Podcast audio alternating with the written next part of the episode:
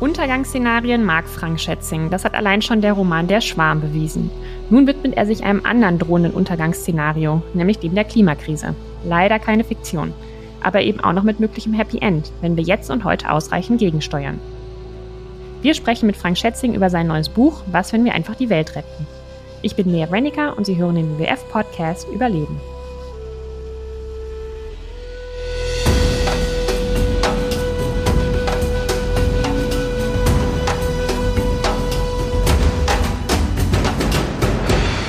Hallo Herr Schätzing, vielen Dank, dass Sie sich heute äh, die Zeit genommen haben, in unserem WWF-Podcast dabei zu sein. Sehr, sehr gerne. Wir möchten heute ein bisschen über Ihr neues Buch sprechen. Und zwar haben Sie ja in diesem Jahr keinen neuen Thriller rausgebracht, sondern ein Sachbuch zur Klimakrise.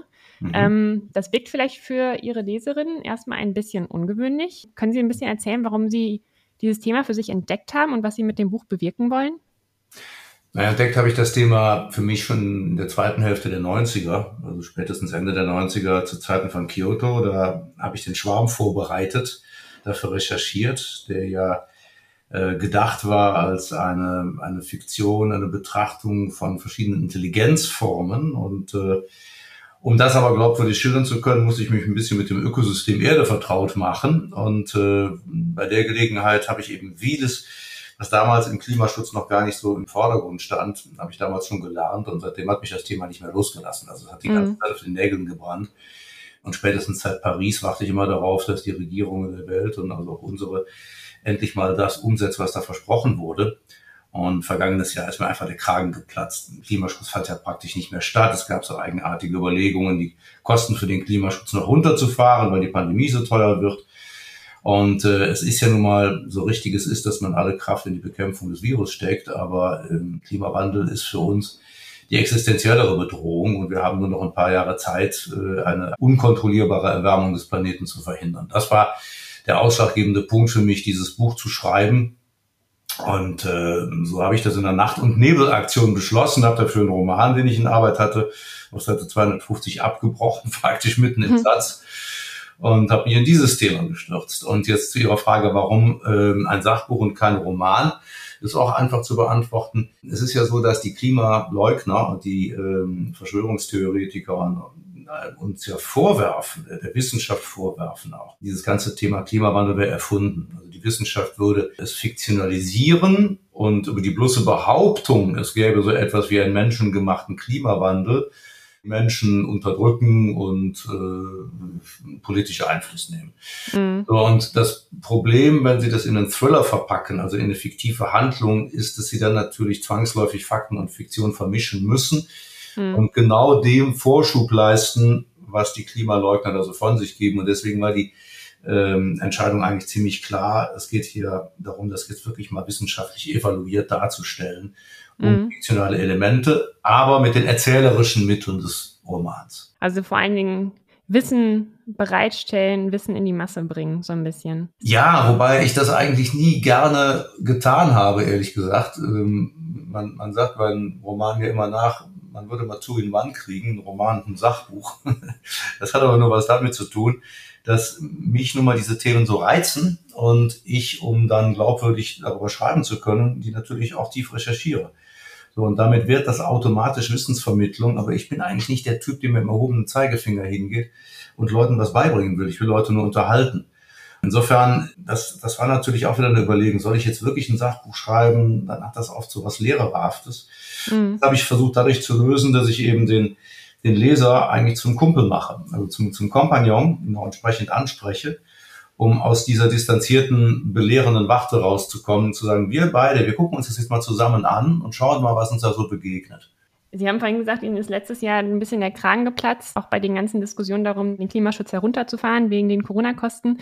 Da haben Sie ein schönes Zitat in Ihrem Buch. Und zwar haben Sie geschrieben, das wäre ungefähr so schlau, als stelle man den Deichbau ein, um für Wasserrohrbrüche gewappnet zu sein. ganz genau. Genau, das fand ich ganz passend und schön. Mhm. Ähm, weil Sie jetzt gerade schon mal erzählt haben, ähm, so ein bisschen, dass Sie, dass Sie natürlich das Erzählerische in Ihrem Sachbuch trotzdem nicht zu kurz kommen lassen. Es sind so ein paar Szenen in Ihrem Buch, die sich jetzt nach Fiktion lesen. Also wenn Sie jetzt nach, nach Australien reisen zum Beispiel oder beziehungsweise so tun, als wäre der Leser jetzt eben in Australien. Mhm. Können Sie so ein bisschen erzählen, was davon tatsächlich vielleicht Realität war? Also waren Sie in Australien, als es dort gebrannt hat, oder waren Sie schon mal in der Antarktis und konnten sich da ein Bild machen von der Lage vor Ort? Nein, ich war persönlich nicht da, aber das ist, äh, wenn man solche Dinge beschreibt, ist es auch nicht nötig. Denn hier geht es darum, dass mir jede Menge Augenzeugenberichte vorliegen. Ähm, ich habe mich über die letzten 20 Jahre immer auch wieder mit Wissenschaftlern, auch Klimatologen unterhalten über diese ganzen Thematiken. Und ähm, das ist ja alles in, in wissenschaftlichen Berichten nachzulesen, was dort gemessen wird. Mhm. Also um um, um darüber Auskunft zu geben, wie sehr sich die Arktis erwärmt hat, müssen sie nicht hinfahren, dann müssen sie den Bericht des IPCC lesen mhm. und des Weltklimarates und dann wissen sie es. Und an der Stelle habe ich tief recherchiert, aber also nichts davon ist in irgendeiner Weise fiktionalisiert oder erfunden, sondern sie haben ja die Wahl, wie sie so etwas beschreiben. Beschreiben sie es also jetzt staubtrocken, so dass jeder sagt, ja, das ist jetzt im allerbesten Sinne ein wissenschaftlich fundiertes Sachbuch, da ist aber auch jetzt kein Funke Lesefreude dabei dann mhm. verlieren sie die Menschen sehr schnell. Übrigens macht mir das persönlich auch keinen Spaß. Oder gehen Sie hin und ähm, übertreiben es, dann werden Sie wissenschaftlich randunscharf. Oder aber Sie nehmen sich die beinharten Fakten, kleiden sie aber in einen Erlebnisbericht. Das kann man ja machen. Man kann sich mhm. ja einfach vorstellen, ich bin jetzt da und dann wird's halt spannend. Und ich finde, wir müssen auch, äh, gerade jetzt, wo Gott sei Dank endlich die Klimadiskussion in der Breite angekommen ist, wir müssen die Menschen ja auch thematisch mitnehmen, indem wir eben eben nicht tausend Seiten dicken Backen mit Fachchinesisch vorlegen, sondern ihnen auf gehobenem Niveau, aber verständlich äh, und menschlich nachvollziehbar erklären, äh, was die Stunde geschlagen hat und warum wir jetzt handeln müssen. Gab es denn für Sie während der Recherche und des Schreibens einen Aha-Effekt, also irgendein ein besonderes Learning, was Sie jetzt selbst auch nicht mehr loslässt seitdem? Aber es gab jetzt nicht diesen einen besonderen Aha-Effekt, denn mein Wissen über den Klimawandel, überhaupt das ganze Verhalten von Ökosystemen hat sich ja über Jahre so aufgeschichtet. Aber ich dachte, ich weiß schon richtig viel, als ich das Buch dann geschrieben habe und tiefer in die Recherche eingestiegen bin, habe ich allerdings festgestellt, was ich alles nicht weiß. Und ähm, da hatte ich dann allerdings in der Tat ein paar Aha-Erlebnisse und eines davon war, dass die amerikanische Ölindustrie bereits in der Mitte des vergangenen Jahrhunderts ihre eigenen Forschungsabteilungen angewiesen hat, äh, Studien zu erstellen, was eigentlich es für unsere Atmosphäre und unser Leben und Überleben auf diesem Planeten bedeuten würde, wenn man bei einem exponentiell wachsenden Autoverkehr bis zum Jahr 2000 fossile Energien verfeuert. Und dann sind die äh, Forschungsabteilungen von ExxonMobil und Texaco sind einhellig zu dem Schluss gelangt, dass das ähm, katastrophale Auswirkungen auf unseren Lebensraum haben könnte, dass es dazu führt, dass sich die Erde erwärmen wird, dass der Meeresspiegel steigen wird. Und äh, diese Studien waren natürlich nicht im Interesse der Öllobby und der Automobillobby, also wanderten sie in den Giftschrank und die Konzerne begannen fortan ihre eigene Forschung, also die Klimaforschung, die sie selber ins Leben gerufen haben, äh, zu diskreditieren. In beispiellosen Fake News Kampagnen. Äh, das fand ich schon ziemlich ein Hammer.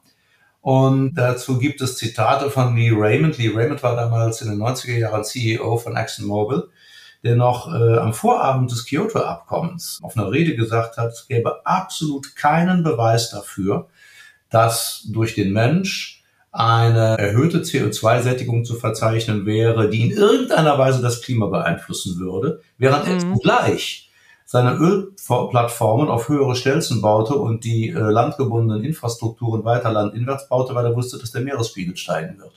So, und wenn Sie solche Sachen lesen, äh, dann wird Ihnen nochmal klarer, und ich habe das also auch, ich habe das gegen gelesen und gegen gecheckt, also ich mache das ja immer so, dass ich das äh, nicht nur aus einer Quelle beziehe, sondern ich werde dann immer erstmal misstrauisch und dann versuche ich das zu evaluieren, bis ich sicher sein kann, dass das so stimmt.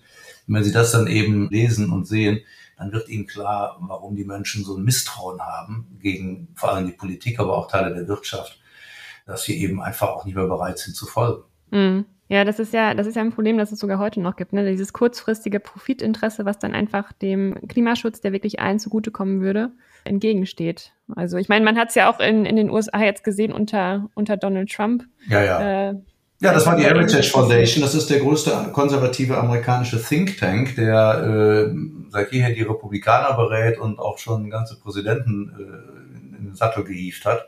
mhm. W. Bush. Und äh, diese Heritage Foundation hat ja das komplette Kabinett Trump zusammengestellt. Und äh, das ist tatsächlich sind gezielt nur Klimaleugner gewesen.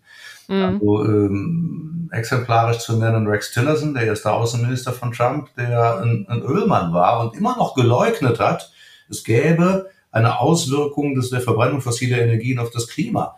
Ne? Mhm. So, und es ist heute so, und das macht die Sache so gefährlich, die organisierte Klimaleugner-Szene ist mächtiger denn je. Sie tritt aber nicht mehr so offen in Erscheinung. Also inzwischen wissen die auch, dass es ein Image-Schaden ist. Also sie gehen nicht mehr hin und sagen, äh, es gibt den menschengemachten Klimawandel nicht, weil sie auch wissen, dass es ihn gibt.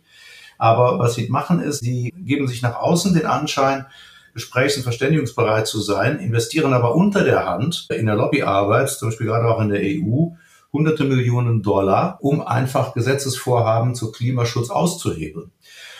Und man hat momentan das Gefühl, tatsächlich nicht der Klimawandel wird als Bedrohung angesehen, sondern der Schutz vor dem Klimawandel. Das ist schon absurd. Mhm. Das ist wirklich absurd. Ein großes Kapitel in Ihrem Buch äh, richtet sich an die einzelne Person. Also was kann ich tun, um meinen ökologischen Fußabdruck zu vermindern? Ähm, von ähm, weniger Fleisch essen zu Plastik vermeiden und so weiter. Mhm. Ähm, wir vom WWF geben dazu auch Tipps, weil das Verhalten vom Einzelnen natürlich extrem wichtig ist. Wir sagen dazu aber auch immer gleich oder geben den Hinweis, dass es natürlich auf die großen Veränderungen von der Politik und der Wirtschaft ankommt. Wie ist ich Ihre Sichtweise darauf? Also was wird uns am Ende retten oder auch nicht? Das sagt das Buch ja auch. Also es gibt ein Kapitel, das eigentlich, das ich darum geschrieben habe, ähm, weil viele Menschen mir sagen, ich als Einzelner kann doch gar nichts machen. Und daraus wird natürlich so eine, so eine Position der Ohnmacht und des Fatalismus. Und äh, ich versuche seit jeher Menschen auch, auch in früheren Jahren immer schon klar zu machen, dass jeder einen Gestaltungsspielraum hat. Natürlich ist der Gestaltungsspielraum einer Kassiererin im Supermarkt kleiner als der des Präsidenten der Vereinigten Staaten oder der Bundeskanzlerin. Aber jeder kann innerhalb seiner Möglichkeiten etwas tun, etwas bewirken und diese Beiträge summieren sich auf. Das darf man nicht gering schätzen, denn die Politik hat in der Vergangenheit allzu oft gesagt, wir werden diesen und jenen Weg gehen, wenn die Bevölkerung ihn will. So, und Veränderungsunwilligkeit in der Politik wird ja oft damit begründet, dass die Menschen das nicht wollten. Mhm. Und gleiches gilt für die Industrie, gilt für die Wirtschaft. Und deswegen ist es, glaube ich, wichtig, dass die Bevölkerung, dass wir uns unseres Spielraums bewusst werden, der zum Beispiel damit beginnt, dass wir wählen und wen wir wählen. Mhm. Oder welche äh, Produkte wir kaufen oder nicht kaufen. Oder ob wir uns einen grünen Stromanbieter zulegen oder nicht. Dass wir also zeigen, dass wir den nachhaltigen Weg wollen und damit äh, Politik und Wirtschaft unter Druck setzen. Aber was das Buch auch sagt, ist, dass die großen systemischen Weichenstellungen natürlich ganz klar aus der Politik und der Wirtschaft kommen müssen und dass das Rüstzeug dafür auch da ist. Der Werkzeugkasten ist ja bestens gefüllt. Es ist ja nicht so, als ob irgendeine Technologie noch aus dem Himmel fallen müsste, sondern es ist ja alles da, man muss es nur implementieren. Und wir sehen derzeit, dass die Wirtschaft wesentlich weiter ist als die Politik. Also die sitzen ja nun zum Teil da, nachdem sie es endlich kapiert haben, dass sie jetzt mal investieren müssen und dass sie eben jetzt von klimaschädlichen auf nachhaltige Wertschöpfungsketten umsteigen müssen. Da sagt die Wirtschaft jetzt, wir haben das ja alles da, aber ihr, die Politiker, müsst die Rahmen dafür setzen. Mhm. Und das ist jetzt beispielsweise mal ein Beispiel zu nennen, die Mobilität. Da ist das technologische Know-how seitens der Automobilindustrie äh, und auch die Möglichkeit, es sofort umzusetzen, dass man nur noch emissionsfreie Autos baut, ist durchaus gegeben. Könnte man im Prinzip von heute auf morgen komplett ändern. Aber was nützt es alles, wenn es keine Ladenetze gibt, keine suffizienten? Mhm. Und da ist dann wieder die Politik gefragt. Das heißt, ich glaube, letzten Endes funktioniert Klimaschutz nur im Dreiklang von Politik, Wirtschaft und Gesellschaft. Und er funktioniert, glaube ich, auch nur dann, wenn wir endlich mal äh, man darf Schuld, wenn sich einer wirklich was hat zu Schulden kommen lassen, nicht marginalisieren, aber wir müssen mal aus diesen gegenseitigen Schuld- und Schamzuweisungen rausfinden. Mhm. Äh, dieses Nachkarten immer zu sagen, du hast es verborgt, du hast es verborgt, du musst das Problem lösen, das ist unsere eigentliche Krise. Wir müssen uns einfach als Verbündete begreifen auf diesem Planeten. 7,77 Milliarden Verbündete, die es jeder im Rahmen seiner Möglichkeiten hinkriegen muss. Ja, die Gesellschaft scheint auf jeden Fall ja schon so weit zu sein. Also wenn man um, sich Umfragen ansieht, dann ist Klimaschutz und die Bedeutung quasi der Klimakrise auch für den Einzelnen ja schon längst in der Gesellschaft angekommen und wird als eines der wichtigsten Themen anerkannt. Und ja, weil Sie jetzt so schmeckt leider auch noch nicht, ne? aber es wird besser. Ja. Weil Sie jetzt gerade schon mal die Bundestagswahlen angesprochen haben, beziehungsweise die Möglichkeit zu wählen mhm. und äh, dadurch die Politik zu beeinflussen. Ähm, wir haben jetzt die Bundestagswahl im September in Deutschland und wer auch immer da an der Macht sein wird, wird natürlich großen Einfluss darauf haben, wie Deutschland sich aufstellt beim Klimaschutz in den nächsten Jahren, weil die nächsten mhm. Jahre einfach extrem wichtig sein werden für die Bekämpfung der Klimakrise. Was erwarten Sie von, von der nächsten Regierung? Welche Forderungen haben Sie? Es ist, äh, es ist eine richtungweisende Wahl, nur ich fürchte, dass das Personal nicht richtungweisend ist. Und äh, insofern glaube ich, dass diese, der ganz große Wechsel, der ganz große Wandel, der Turbo, den wir jetzt eigentlich bräuchten, dass wir den nicht bekommen, egal wer das Rennen macht. Aber natürlich müssen wir zusehen, dass wir das Beste daraus machen. Und da ist tatsächlich die Gesellschaft gefragt, aber auch die Wirtschaft, die Industrien, dass sie den Druck dann, auf wer immer da sitzt, erhöhen. Was auf jeden Fall geschehen muss aus meiner Sicht. Wir müssen mal ein, ein Missverständnis aushebeln, das von der Politik auch gerne bemüht wird. Ich habe gesehen, bei Plasberg, da saß wieder eine Runde und die überzeugendste von allen, äh, eine Klimaaktivistin von Fridays for Future, die das ganz sachlich alles klar erklärt hat, warum wir jetzt wirklich auch handeln müssen wurde dann von den selbstzufriedenen, äh, bräsigen Teilnehmern der etablierten Parteien so väterlich abgebürstet, die aber ihrerseits im Grunde genommen nur ihre Phrasen weiter gedroschen haben und denen man attestieren muss, dass sie in den letzten Jahren versagt haben. Und das Versagen geht weiter, indem sie einem dann ganz stolz erklären, wo denn überhaupt das Problem wäre. Wir hätten doch jetzt den Zeitpunkt, an dem Deutschland klimaneutral sein will, sogar schon von 2050 auf 45 vorgezogen. Mhm. Als ob also sich von diesem Versprechen der Klimawandel in irgendeiner Weise beeindrucken ließe. So, und wir müssen nochmal uns ganz klar machen. Der Weltklimarat hat für die Welt ein Emissionsbudget ausgerechnet. Das heißt, das, was wir an menschengemachten CO2 und CO2-äquivalenten Treibhausgasen noch ausstoßen dürfen, um nicht über zwei Grad zu kommen. Zwei Grad ist das aller, aller äußerste dessen, mhm. was noch akzeptabel wäre. Eigentlich ist es auch schon nicht mehr akzeptabel, aber wenn wir mal ganz ehrlich sind, ist die Erreichung des 1,5 Grad Ziels wahrscheinlich schon eine Illusion. Und äh, wenn wir da drüber kommen, also wenn wir dann, wenn wir diese Budgets aufgezehrt haben, immer noch weiterhin CO2 und andere Treibhausgase ausstoßen, dann werden wir dieses 2 Grad Ziel nicht schaffen. Und das bedeutet, dass wir dann die physikalischen Randbedingungen, unter denen unsere Spezies überlebensfähig ist, in einer Weise dehnen und letztlich sprengen, dass uns jede Kontrolle entgleitet und wir unseren eigenen Lebensraum vernichten, vor allen Dingen den Nachfahren der Generationen. Und wir in Deutschland werden nach den aktuellen Berechnungen des, des IPCC, des Weltklimarates, werden wir, wenn wir so weitermachen wie jetzt, unser Emissionsbudget Anfang der 30er Jahre aufgezehrt haben. Das heißt, wir müssen dann eine Vollversorgung in Deutschland haben, und zwar eine großzügige Vollversorgung durch erneuerbare Energien bei einem bis dahin erheblich gestiegenen Strombedarf. Mhm. Wenn es tatsächlich so ist, dass die Automobilindustrie weiter Stromautos produziert und wir die Verbrenner durch stromgetriebene Mobilität ersetzen wollen, wenn wir außerdem sehen, dass die Digitalisierung ja auch weiter voranschreitet in Verbindung mit Hardware, was also auch wiederum dazu führt, dass wir auch dafür noch mehr Strom brauchen, dann wird der Strombedarf in den nächsten Jahren erheblich steigen. Und ich sehe nicht, dass Deutschland auch nur ansatzweise, so wie jetzt momentan der Ausbau der erneuerbaren Energien voranschreitet, dass wir 2030 eine Vollversorgung durch Erneuerbare haben werden. Wenn wir also dann kein CO2 mehr ausstoßen dürfen und haben keine Vollversorgung durch Erneuerbare, dann geraten wir in Versorgungslücken. Das muss dann eben eine junge Generation ausbaden, die diese Krise nicht verursacht hat. Und das mhm. muss man auch mal klar machen. Die Bundesregierung muss sich darüber im Klaren sein, dass wir 2030 komplett raus sein müssen aus allen fossilen, allen fossilen Subventionen, aus der Kohle. Da interessieren mich auch keine Vereinbarungen mehr. Man hätte bis 2038 mit der Kohleindustrie darüber verhandelt, dass dann das letzte Kohlekraftwerk vom Netz geht. Das ist alles Schwachsinn. Äh, wir haben einen physikalischen Druck, und dieser physikalische Druck sagt uns, 2030 muss der komplette Wandel erfolgt sein. Das ist mhm. das, was ich von der Regierung erwarte. Und das Zweite, was ich erwarte, ist, dass sie es schafft, daraus ein grünes Wirtschaftswunder zu machen, nämlich mehr Arbeitsplätze und ein besseres Leben für Menschen zu schaffen mit Klimaschutz als ohne Klimaschutz. Und wenn mir da ein Politiker gegenüber sitzt und sagt, das würde ja wohl nicht gehen, dass wir die eierlegende Wollmilchsau, muss man ihm attestieren, dass er keine Ahnung hat. Denn Politik ist nicht die Kunst des Möglichen, wie die Kanzlerin gesagt hat, es ist die Kunst, das Unmögliche möglich zu machen. Und das geht. Mhm.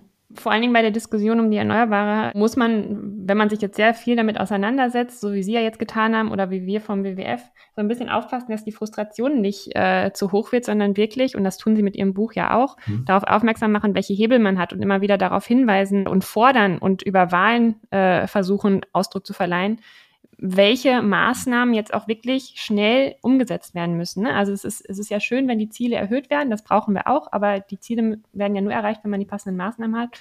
Und so wie Sie schon gesagt haben, der Ausbau der Erneuerbaren ist äh, zuletzt extrem zusammengebrochen. Mhm. Es wurden, glaube ich, 2020 gerade mal ein bisschen mehr als 6 Gigawatt installiert und nötig wären mindestens 15 bis 20. Ähm, da hakt es also sehr. Ja, ähm, wir haben übrigens interessanterweise 2020 sogar erstmalig mehr Energie gewonnen aus Windkraft als aus konventionellen Energien, aber das kam einzig und alleine aus Offshore. Das heißt also, der, der äh, Ausbau zu Lande stockt in der Tat. Wir haben unfassbar zähe Genehmigungsverfahren. Wir sind sowieso in Deutschland, muss man leider sagen, hoffnungslos überbürokratisiert. Ähm, aber das Problem, was wir haben, glaube ich, beim Ausbau der Erneuerbaren, ist noch nicht mal alleine, dass wir die Fläche nicht hinkriegen, sondern dass wir mal irgendwann uns aus dem Innovationsprozess verabschiedet haben. Denn Windkraft ist ja ein dynamischer Prozess. Da sind ja mittlerweile Neuerungen entwickelt worden, die weit äh, höhere Energieerträge generieren bei einer geringeren Belastung der Umwelt. Mhm. Äh, es ist in Schleswig-Holstein jetzt gerade ein Flugwindkraftwerk in Betrieb. Das wird dort getestet. Diese Flugwindkraftwerke sind ja Drachen, die sie in die äh, stabilen Windhöhen entlassen, also dahin, wo der Wind immer weht. Die steigen bis zu 800 Metern auf von einer kleinen Bodenstation, die duckt sich da irgendwo ins Gras. Das ist mal, mal ganz was anderes als so ein Riesental, was da rumsteht und runterdreht. Mhm. So, und ähm, die Winderträge in sehr großen Höhen sind natürlich ungleich höher als in den niedrigen Höhen, weswegen äh, dieses Flugwindkraftwerk weitaus mehr Energieertrag leistet. Es ist ruhiger, es ist stiller. Und äh, es scheint aber in Deutschland unmöglich zu sein, dafür Genehmigungen zu kriegen. In der Solartechnologie beispielsweise kann es auch nicht die Lösung sein, dass wir die ganze Landschaft mit Solarpanelen vollpflastern. Der Punkt ist nur, es gibt mittlerweile viele Technologien, in denen sie mit Solarzellen weit mehr Energieausbeute haben als die klassischen 18 bis 20 Prozent. Und zugleich sind diese Solarzellen mikroskopiert. Die sind also miniaturisiert. Die sind so klein, dass sie sie wie Fassadenfarbe verstreichen können. Sind Perovskit-Solarzellen, mhm. Tandemzellen. Das heißt, wir gehen in Deutschland immer noch davon aus, dass Windkraft und Solarkraft irgendwann mal vor 20 Jahren an einem gewissen Punkt angekommen sind, wo sie nicht mehr zu verbessern sind. Und das ist unser, unser eigentliches Problem.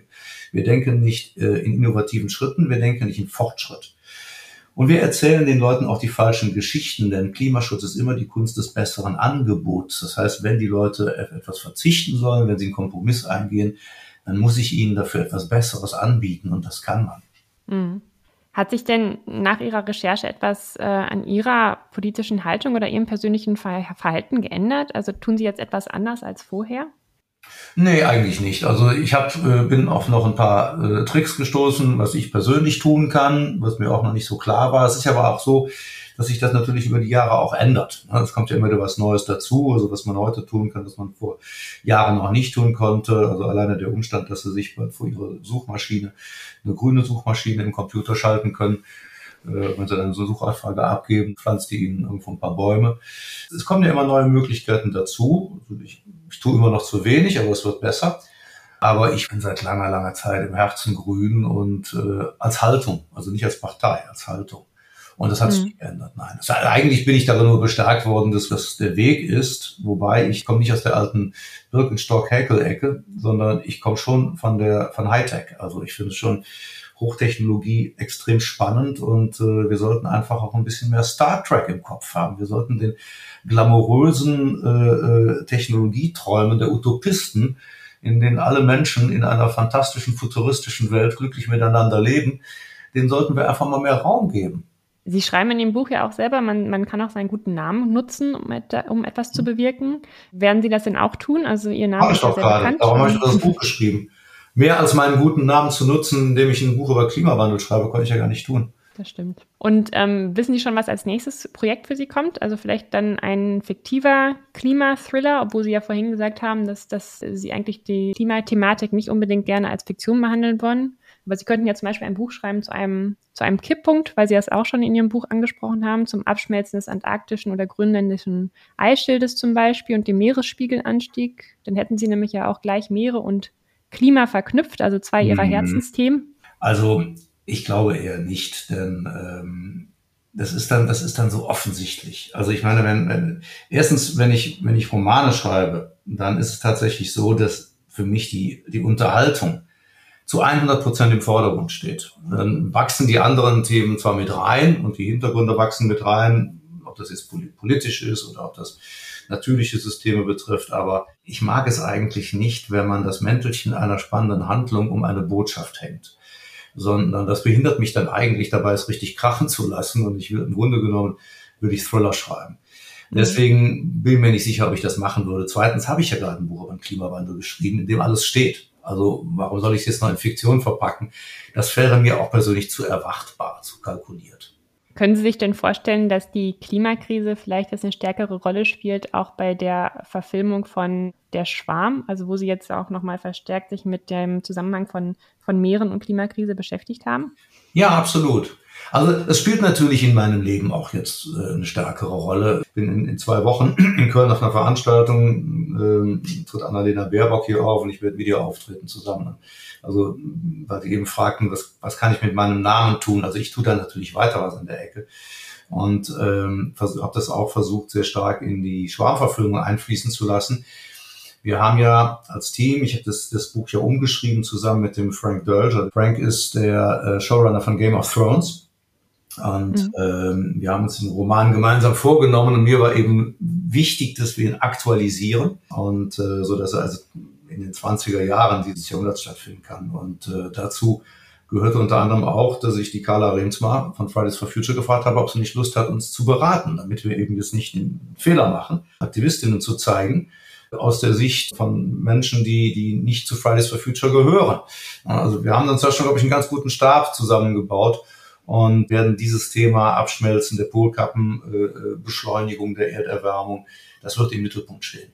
Also wir vom WWF stehen natürlich auch gerne für die Dreharbeiten zur Verfügung, wenn Sie dann noch Protagonisten brauchen aus, aus Wissenschaftssicht oder so. Oh, wir haben ja Massenvernichtungsszenen, in denen viele Menschen sterben. Also wir sind äh, ah, ja. über jedes willige Opfer. Okay, alles klar. Gebe ich so weiter an das Team. Gut, dann war es das schon. Ich bedanke mich sehr, dass Sie sich die Zeit genommen haben heute. Sehr gerne. Schönes Thema, gutes Thema, wichtiges Thema und danke für Ihr Engagement. Immer gern. Für Veränderungen braucht es den Dreiklang aus Wirtschaft, Politik und Gesellschaft. Das zeigt auch Frank Schätzing in seinem neuen Buch zur Klimakrise. Mit der Bundestagswahl bietet sich in Deutschland in diesem Jahr ein wichtiger Moment für den Klimaschutz. Was, wenn wir nun einfach mal die Welt retten? Das war der BWF-Podcast für diese Woche. Abonnieren Sie uns gern und schalten kommende Woche wieder zu.